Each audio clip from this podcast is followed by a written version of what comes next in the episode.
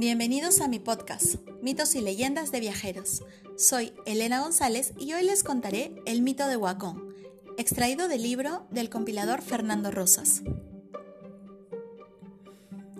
El dios Pachacamac y su esposa Pachamama tuvieron dos hijos gemelos, varón y mujer, llamados Wilcas.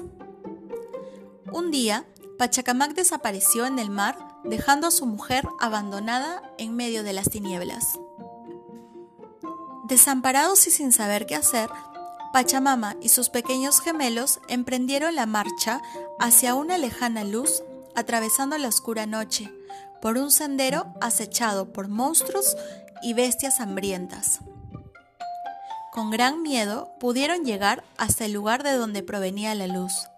Se trataba de una cueva habitada por un ser maligno, de apariencia aterradora, llamado Huacón.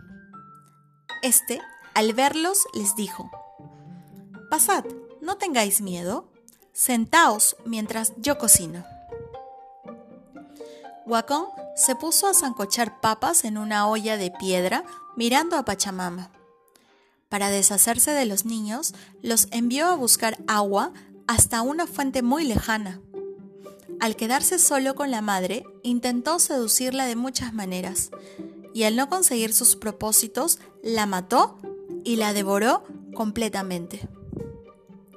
Cuando los hermanos volvieron con el agua, preguntaron a Huacón por su madre, y éste les contestó, Muy lejos de este sitio ha ido vuestra madre, pero llegará muy pronto. Los días pasaban, pero ella no regresaba.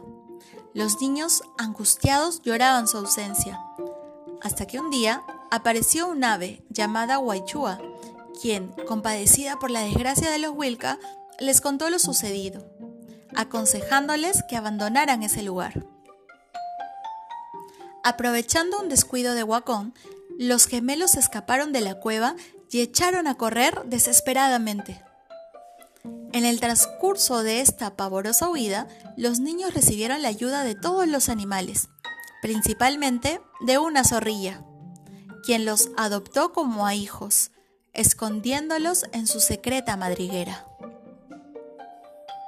Irritado por lo sucedido, Wacom buscó a los niños en diferentes lugares, preguntando a los animales que lograban engañarlos sin darle respuestas satisfactorias. En una de aquellas averiguaciones infructuosas, encontró a la zorrilla y le preguntó sobre los niños, a lo que ella contestó, Sí, los he visto han seguido por ese camino. Si quieres encontrarlos, sube a ese cerro y empieza a llamarlos fingiendo la voz de su madre.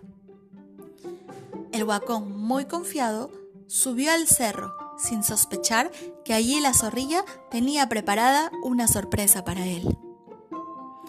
Cuando llegó a la cima, tropezó con una trampa y cayó en un abismo muy profundo. Su muerte provocó un violento terremoto. Salvados así los niños de este maligno ser que asesinó a su madre, se quedaron a vivir con la bondadosa sonrilla, que los cuidaba y alimentaba con su propia sangre. Compadecido de ellos, su padre, el dios Pachacamac, les envió desde el cielo dos cuerdas, ordenándoles que subieran a través de ellas. Y así lo hicieron. Al llegar al cielo, el Wilca varón se transformó en el sol y la Wilca mujer en la luna. Pero la vida rabunda y de peregrinación que llevaron en la tierra nunca tendrían fin. El sol seguiría su recorrido desde el este hacia el oeste durante el día y la luna durante la noche.